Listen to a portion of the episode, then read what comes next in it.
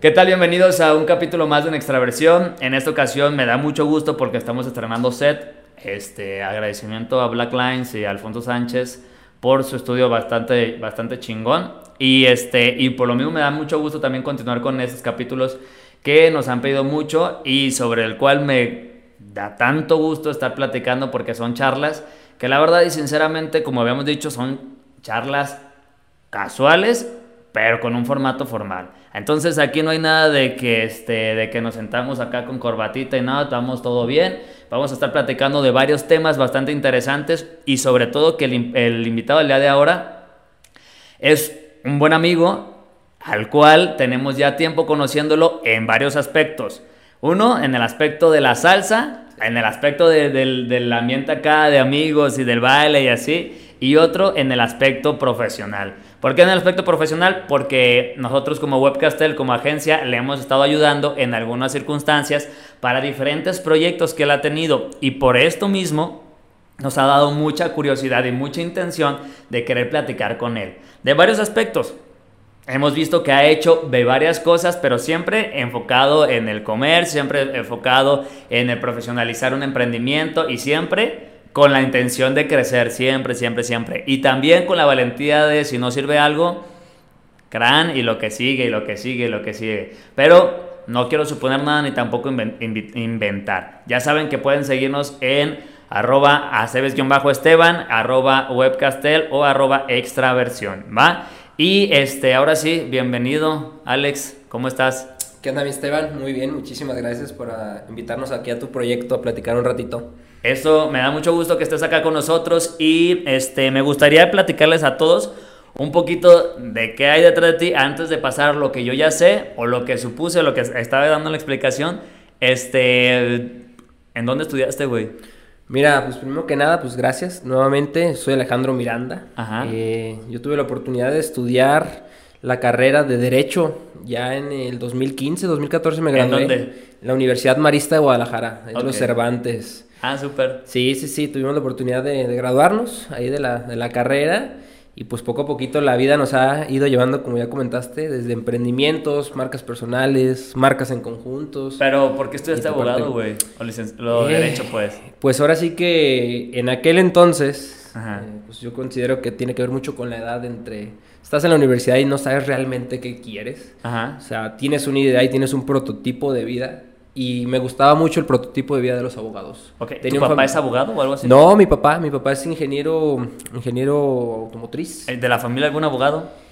Un familiar. ahora sí que más bien era mi padrino. Mi padrino, este, yo veía su estilo de vida y me gustaba bastante. La verdad es que me gustaba bastante. Más bien me, gustaba que lo veía con billetes. Ok. Es, la verdad. Sí, la neta, la neta. Sí, sí, sí. Entonces, fue por eso que inicié la carrera de abogado. Que creo que es el primer factor, ¿eh? La neta, o sea, en el aspecto de entre evaluar qué, qué tanto te gusta algo, qué tanto este, te va a dejar billetes, o la neta, te vas un poquito por el hecho de incluso que te dicen, mm, no, si estudias diseño gráfico, como mi caso, te vas a morir de hambre, a terminar trabajando en un, en un McDonald's y no, pues ahí ya te quiero ver. Entonces, sí, creo que también influye bastante esa, esa percepción que tenemos. Que después que tomemos otro rumbo, ya es independiente. Pero imagino que fue por ahí, ¿no? Sí, definitivamente. Digo, ya hoy cuando puedo comparar al Alejandro de 18 años, 19 años, al Alejandro que hoy actualmente tengo 30 años, eh, pues ya puedes hacer una combinación de todos los factores. No solo. Antes era el dinero. Después ves que tienes el dinero y realmente no te sientes al 100. Entonces tienes que encontrar un punto intermedio entre el dinero y lo que te gusta hacer. Sí, claro. Este, yo siempre digo que preferible la... La salud. La salud, la felicidad que, que, el dinero, pero tampoco se come de, de, amor, de felicidad y de aplausos, claro. Entonces, sí, es un, es un aspecto bastante importante como que conjugar esos dos elementos. Este, ¿qué hiciste cuando te graduaste, güey? ¿Qué era tu intención? ¿Buscar un despacho de abogados, algo por el estilo? Eh, fueron varias circunstancias, digo, en ese entonces, y me gusta compartirlo, la verdad, porque considero que a lo mejor puede inspirar a mucha gente. En ese entonces, pues no había mucho dinero realmente, ¿no? Entonces con trabajos estábamos en la universidad, con trabajo estábamos pagándonos la escuela, comiendo y demás. Y yo tuve la oportunidad de entrar a hacer mi servicio en el gobierno, en el gobierno del, eh, del estado de Jalisco, para la parte ambiental. Ah, qué chido. Y la verdad es que nos esforzamos mucho y gracias a Dios tuvimos la oportunidad de que a la mitad de la carrera yo ya estaba, yo tenía un empleo fijo. Entonces desde ahí empezó a cambiar mucho la visión. Básicamente cuando yo terminé la universidad, pues ya tenía un empleo. O sea, ya tenía un empleo, estaba en la parte del gobierno y poco a poquito nos fuimos llevando. Llegan puntos donde ves que no todo lo que brilla es oro, y considero no solo que en el gobierno, sino que en cualquier otro trabajo. Y tuve la oportunidad de ir de brincar a un despacho privado, ¿no? Uno de los mejores despachos este, en, ese entonces y considero que a, la fecha en materia ambiental y urbanístico. Pero pues ahí me volví a dar de topes que uy, algo me brincaba. Sí me considero que era una persona apta para hacer mi trabajo bastante bien, pero no me llenaba, amigo. No, no me llenaba y ahí fue donde empezamos el camino. O sea, te, te, era como un logro tuyo haber entrado a un despacho con renombre, bien posicionado, abogado, lo que quería este, desde acá podrías decir, pues va excelente, ¿no? O sea, estudió esto, se metió esto, luego brincó hasta, hasta el despacho. ¿Y qué, qué hiciste cuando viste que, que, no era tanto lo que te gustaba o lo que te encantaba? Pues agachar un poquito la cabeza y, y, creo que es un tema mucho de, de vencer el ego, el ego que uno, uno tiene, porque yo luché mucho por muchas cosas, pero al final uno piensa que como te costó tanto, como que es lo que deberías de estar haciendo según la, sociedad, te aguantas. Y creo que ahí fue donde yo decidí este, hacer un cambio, ahora sí que completo en mi vida profesional. Recuerdo que en ese entonces jugaba fútbol este, y entrenaba y... ¿De qué jugabas? de defensa lateral. Jugaba, eh, era guerrero, la verdad que era guerrero. Sí, kamikaze. Y fíjate lo que son las cosas de la vida. Eh, ahí este, estaba, justo decidí, justo decidí salirme del despacho donde trabajaba, con la cabeza abajo, porque pues fue un, fue un proceso largo para seleccionarme entre otros abogados. Sí. Y yo creo que duró mucho cinco o seis meses y me salí. Entonces me fui con la cabeza un poco abajo porque pues al final del día mis jefes en ese entonces, pues quieras que no, es como, híjole, le invertimos a esta persona. Claro. Pero me siento seguro y tranquilo porque pues les pagué. Con lo que les pagué con los que les tenía que pagar de mi trabajo en ese entonces. Pero fíjate lo que son las cuestiones, que es donde empieza mi giro comercial un poco. Ajá. Que es que me salgo a este despacho y al mes me quebran la pierna.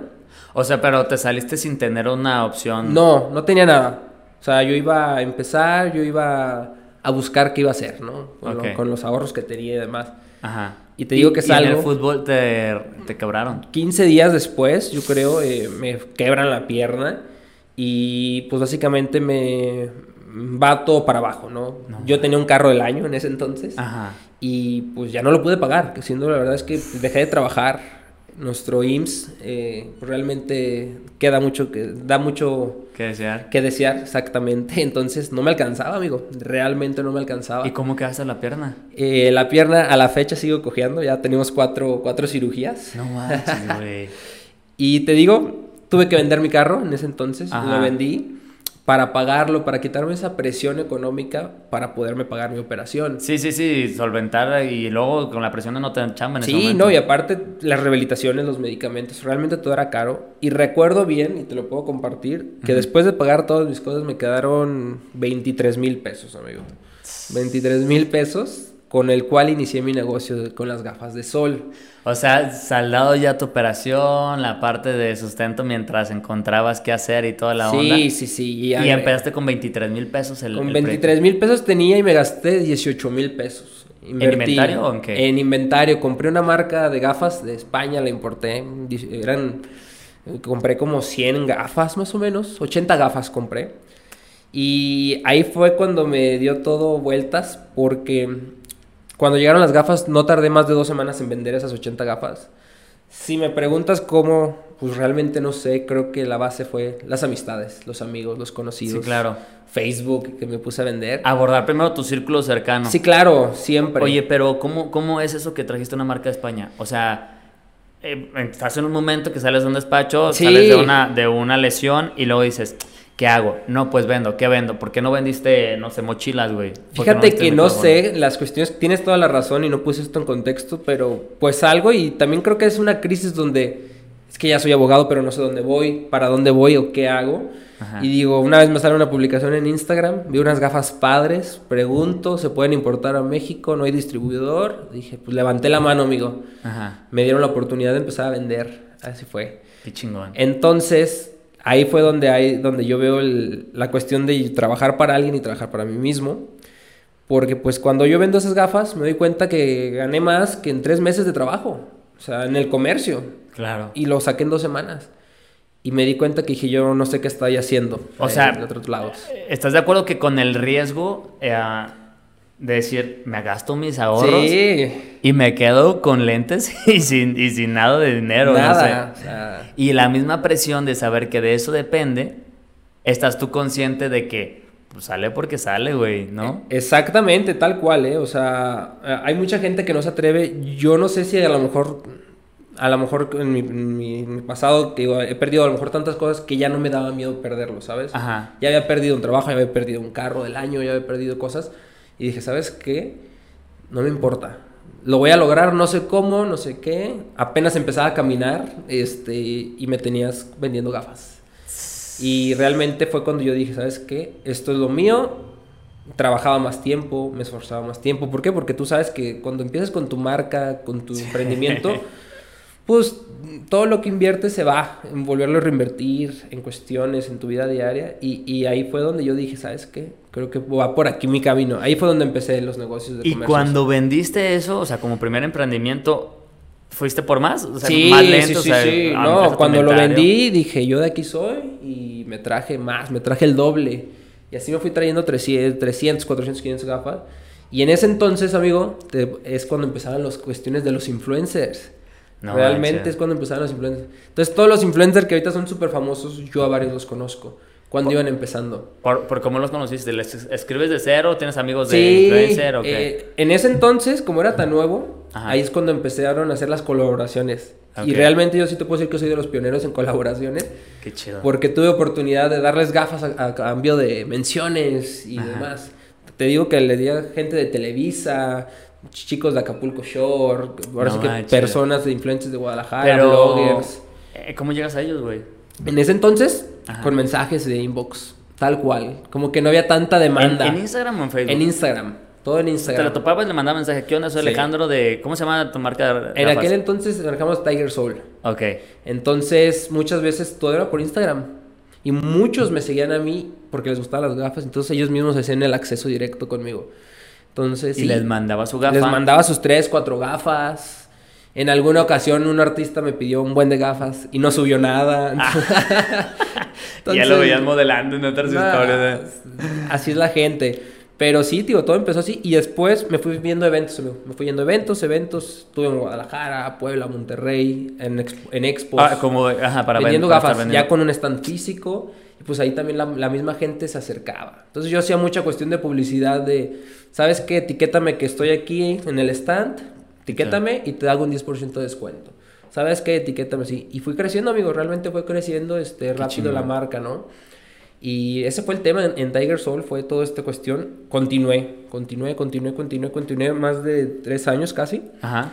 Este tres, cuatro años más o menos, hasta que nos llegó la pandemia. Ahí fue donde se acabó, se acabó la marca básicamente. ¿Tuviste algún, alguna tienda física? Sí, eh, sí, tuve un local y puntos de venta. Ok. Sí, sí tuve un local y puntos de venta y eh, tenía venta de, tenía personas que vendían las gafas. Ok, sí, sí, sí, como este, a comisión de venta. Sí, sí, sí, vendedores, vendedores en sus tiendas. Te lo pregunto porque eh, al estar hablando como de influencers o recomendaciones o embajadores de marca, y cuando tenemos el, la onda de la pandemia, pues parecería que en, redes sociales o en el medio digital no tendría que afectar, incluso repuntar. Pero pues el hecho de que se cierre todo, lo físico, pues tus puntos de venta, tus locales, tus vendedores podrían estar desesperados en pues que se hace, ¿no? Sí, claro. De hecho, eh, todo lo que fue físico realmente se dejó de vender cero porque cerraron las tiendas. Sí. Este, mi punto que yo tenía también dejó de vender, pero cero. O sea, contigo es cero, cero. Entonces, em, para ese entonces fue que en la parte online también bajó mucho. Quizás en ese entonces por no tener una buena... Yo no manejo, yo manejaba mis redes, entonces yo no tenía alguien que me ayudara. Entonces, a la- quizás por no tener una buena tienda en línea o algo, una buena estrategia, fue que no pegó. Pero eso era la meta de ese año. O sea, O esa sea, era mi meta. Pero sí lo tenías evaluado como una posibilidad posterior. Sí, o antes sea, de que te sorprendiera la A- pandemia. Antes de la pandemia, mi meta era: voy a sacar todas mis deudas, voy a hacer todo y voy a invertirle 100% a esto. Una página web, una empresa que maneje las redes Bien. y de aquí para adelante. Pero pues es surprise, que no. ¿Y qué onda? Cero ventas, cero cero. Cero ventas, mensajes muchos, pero mucha gente, de- así tal cual, recuerdo sus mensajes, era, ¿sabes qué? Sí, pero deja que acabe la pandemia porque pues ahorita no sabemos qué onda, en la chamba ya me pararon, me iba a ir de vacaciones y ya siempre no. Y así empezó poco a poquito el declive, amigo, poco a poquito. Y ahí pasaste a... Ahí yo creo que yo tuve eh, la virtud o también el error Ajá. de haber no haber contratado entonces la empresa en ese momento para que me ayudara a explotar las redes sociales, que es cuando subió todo. O sea, ¿crees que si lo hubiéramos enfocado un proceso de, de digitalización eh, o de venta online en las gafas, ¿crees que se hubiera podido mantener? Yo creo que sí. Ajá. Sinceramente creo que sí. Porque hubo un momento donde el lapso de la pandemia a inicios, pues, nadie compraba, todo estaba parado. Pero después fue como, pues ya está la pandemia. o sea, Convivir con ella, ¿no? Sí, me quiero regalar algo, me quiero dar algo, o sea, ¿sabes? Pero eso es una incertidumbre y la verdad es que no pienso ya en eso. Sí considero que soy una persona que cuando un proyecto no va bien o algo, lo dejo rápido. Y lo que sigue. Y lo que sigue, amigo. Entonces, ahí yo ya la verdad es que fueron eh, esos temas de la pandemia y yo decidí, pues, que tenía que hacer otra cosa. Sinceramente, yo sabía que tenía que hacer otra cosa. No sabía qué. No tenía idea. Pero no tardé, te lo soy sincero, más de una semana en tener un nuevo proyecto. Sinceramente. O sea, pero ¿en qué momento, o sea, o por qué? Por la necesidad de nuevo, ¿no? Sí. O sea, de una semana a otra, cierras tu proyecto de cuatro años ¿Sí? y te migras a un nuevo Un nuevo mundo. proyecto totalmente diferente. Definitivamente. Que fue el, el del desinfectante. Sí, ¿El te, te comento de Ficlin en su momento. Eh, básicamente, amigo, pues tú recordarás bien, todos recordamos la pandemia. ¿Qué pasa? Pues hay un paro. Totalmente aquí en Guadalajara, donde no sales más que para lo esencial. Fue cuando estaba el tema de la falta de gel antibacterial, de cubrebocas, de cloro, todo eso. O, o de la... ah, este... el Lysol. Sí, como que el, el de que cuál sirve, cuál no. Exacto, había mucha incertidumbre porque supuestamente todo lo que buscaban era gel antibacterial y, y cloro y demás, y no había. O sea, realmente la gente se- llegó a un punto que se acababa hasta la comida. O sea, el desconocimiento mucho de este tema. Y nosotros, aquí yo tuve la dicha de, mm, pues obviamente, ahorita llegaremos al punto de Midisa, pero Midisa Ujú. es la empresa que nosotros tenemos de toda la vida. Independientemente de mis proyectos, yo siempre he estado ahí. Como empresa familiar. Ajá, y eh, nosotros teníamos un sanitizante que usamos para la industria. Ujú. Entonces, así rápido te lo platico. eh, pues yo, nosotros no estábamos preocupados por el gel antibacterial porque sabíamos que no servía para lo que era. Y empezamos, nosotros usábamos para nosotros. Y un día eh, mi suegra Sí. eh, le regalé producto. Le regalé producto y le pasé la ficha técnica porque ella trabaja en el IMSS. Ok. Y fue cuando estaba atiborrado el IMSS de gente con COVID. Y ella que asistía tenía que tener medidas Claro, de sanitización. Y, pues te preocupabas por ella y por mi novia, ¿no? De que Sí. pues, vive con- con- convivía con ella.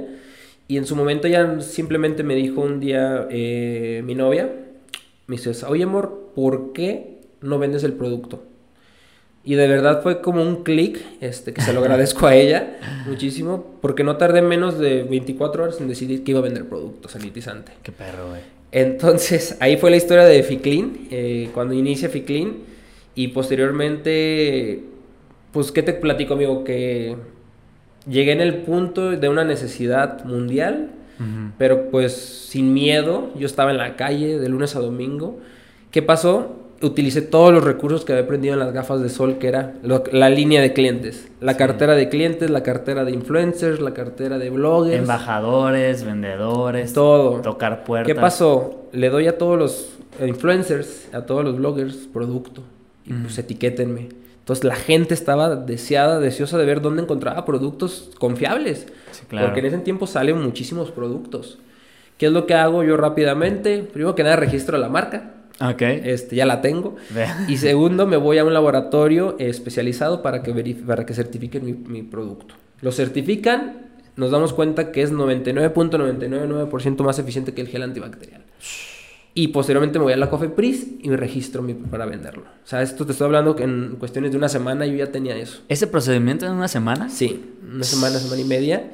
¿Qué pasó? Que ya no había competencia cuando comparabas un producto con el mío, porque pues el otro era... No sabías qué era, básicamente Ajá. no sabías qué era. Y con la necesidad de la gente de trabajar, porque mucha gente dejó sin trabajo, pues empiezan a vender los productos y entonces hago una línea de distribuidores. Hice una línea de distribuidores nacional. Ajá. O sea, llegué a otros estados por la gente, por los influencers, por la gente de redes. Y llegué a esta parte de aquí en Guadalajara, pues por conocidos. Y en la parte, ya esto es un, un punto más personal, güey. Sí, sí, sí. O sea, en, en el aspecto como de coincidencia entre los dos proyectos que me acabas de decir, o el primero que era tu despacho en donde trabajabas, Sí, sí. este, como que yo veo como una, una constante, güey. Sí. O sea, no te da como el, la pena de decir, ah, deja, voy a, decirle que si me puede promocionar, que si puede vender esto, que si esto, que si lo otro. O sea, eso, Sí. una. Y la segunda, este, que estamos hablando de un lapso de 10 días Sí. de transformación completa. O sea, te veo ahora, te veo en 15 días y ya tienes otro proyecto nuevo, güey. Sí. Pero mi pregunta es, ¿así es como en tu vida profesional general de movido o solamente cuando sientes como la presión bien cañona? Porque yo te estoy hablando de que tenías la presión, Sí. de que no te gustó la parte de la- del abogado, te fuiste, renunciaste. Y luego la presión de que te ves fracturado y tenías que pagar y que no tenías cómo sos- sostenerte. Sí, sí. Y luego la presión de vender los lentes, la presión de la pandemia, la presión de Cofepris y todo. O sea, estamos hablando de procesos de 10 días, 7 Sí, días. güey. sí, sí. Siempre es así, güey. Fíjate que ahorita que, lo, que me lo mencionas, Ajá. digo, teniendo tus puntos, eh, definitivamente el tema de Tiger Soul, cuando yo solo, cuando yo invierto lo que tengo para las gafas, se repitió en el tema de la pandemia. Yo lo que tenía para las, para las redes sociales y demás, destiné un porcentaje, que fue el 80% de lo que tenía, para comprar producto y venderlo. Entonces, me la volví a jugar. Sí. Me la volví a jugar. Literalmente yo dije, tengo tantos días para recuperar lo que, lo que estoy invirtiendo porque pues tenía las, mis pagos fijos, ¿no? Entonces ya, ya, ya, soy, ya era un adulto, ya, ya pagaba cosas, o sea, ya, ya me salía la vida más cara. Entonces, e- en este tema, eh, considero que siempre he sido así, pero sinceramente a mí, eh, la necesidad saca la mejor parte siempre de mí. Sí. O sea, la resiliencia que yo tengo sí considero que es muy fuerte. Porque, como te digo, ya cuando le tienes miedo a no tener, a que un día ya no tuviste nada y de verdad es nada, como que ya no te da miedo otra vez volvértela a hacer. Porque ya te sabes el camino. Ajá. O sea, ya te sabes el camino, ya sabes por dónde va la bolita y te la juegas, amigo. Me ha sonreído la vida, o sea, sí. Profesionalmente me hice, he sido siempre muy profesional y ético y creo que eso es lo que más me ha abierto las puertas en que la gente confíe en mí, en mis proyectos. Definitivamente considero que va por ahí. Ok. Yo creo, este, que aparte de ese- esas facultades, la verdad es que hay una, hay algo que no se aprende, que es como un sentido en el cual sabes en qué momento terminar un proyecto. Sí. Y la neta, eso, eso es bien importante, porque a, a veces nosotros le estamos dando vida extra a proyectos que ya no van a, a, a exprimir lo que ya no puede dar de sí, ¿no? Claro. Entonces, eso creo que es bastante, bastante funcional y sobre todo que al mismo tiempo te beneficia. El hecho de decir, yo estoy en un proyecto que posteriormente sé que si se termina, yo puedo repetir la misma formulita, porque es una repetición de la fórmula Claro, en otro proyecto. claro, claro. ¿Y qué pasa con Eficlean? Eficlean, ¿qué pasa? Como todo buen producto, Ajá. Eh, yo consideré, eh, en su momento lo platicamos tú y yo, que me decías, oye, ¿es que lo quieres para toda la vida o para no? Yo en ese momento estaba empoderadísimo y te dije, para toda la vida. Sí, claro. Ajá, sí, y sí. le dimos, le dimos, le dimos hasta donde pudimos, pero sinceramente fue un producto de necesidad en moda, por llamarlo así, por Ok. tendencia, ¿por qué? Porque no había. Posteriormente, ¿qué pasa? Salen mil productos más, mil marcas más, con capacidades extraordinarias para el mercado, pero que la gente deja de preocuparse ya por estas medidas. Y el, producto empieza a bajar, a bajar, a bajar, a bajar, a un punto que hoy se mantiene en las ventas, pero sinceramente yo aprendí a soltar rápido que dije, sabes que esto va a ser temporal. ¿Qué- ¿Como el cubrebocas? Tal cual, o sea, yo dije, esto va a ser algo eventual, temporal, cuando yo ya vi la, cómo iba la, ahora sí que la curva del crecimiento y el declive, Ajá. porque yo seguía haciendo lo mismo, y, pero la gente dejó de cuidar muchas cosas. Ya. Yo rápido acepté, dije, ¿sabes qué? Gracias, agradecí a la vida y al producto por lo que me dio, porque pues, definitivamente gran parte de lo que hoy tengo, si quieres hablar de dinero económico, pero sobre todo a manera personal de crecimiento me lo dio, me lo dio esta pandemia, definitivamente. Eh, es, un, es una constante que yo he encontrado en varias personas emprendedoras que he platicado. Incluso mismo en la, en la agencia, eh, el mejor año ha sido en año de pandemia, creo que fue 2020. Sí. Sí, porque en 2019 empezó, como en 2020 fue la crisis, así total. Sí. Y creo que en, ese punto es como lo que mencionabas hace rato, la parte de la urgencia o la necesidad que te orilla a realmente hacer algo que si tal cual si no generas ahora confort, y si no generas no comes, güey. O sea, claro. o sea, podría decir un poco drástico, podría sonar un poquito escandaloso, pero cuando estás en esa urgencia, güey, no hay, que otra comer. Claro, claro, claro, claro. Y, y, estoy de acuerdo, muchos productos este, empezaron a tener auge en pandemia por ejemplo, la misma este, comunicación, videollamadas, eh, juntas, este, productos en línea, o caímos en cuenta de la necesidad. En el caso de Ficlin, yo siento que, en la, que en, la, en la pandemia cayó la necesidad o la, el sentido de la higiene personal. O sea, ok, amigo, y para terminar, este, ya me queda claro el, éxito que has tenido en, en, algunos proyectos y algunos emprendimientos, eh, la habilidad para cerrar y para abrir proyectos este, prácticamente en menos de 15 días, 10 días. Sí.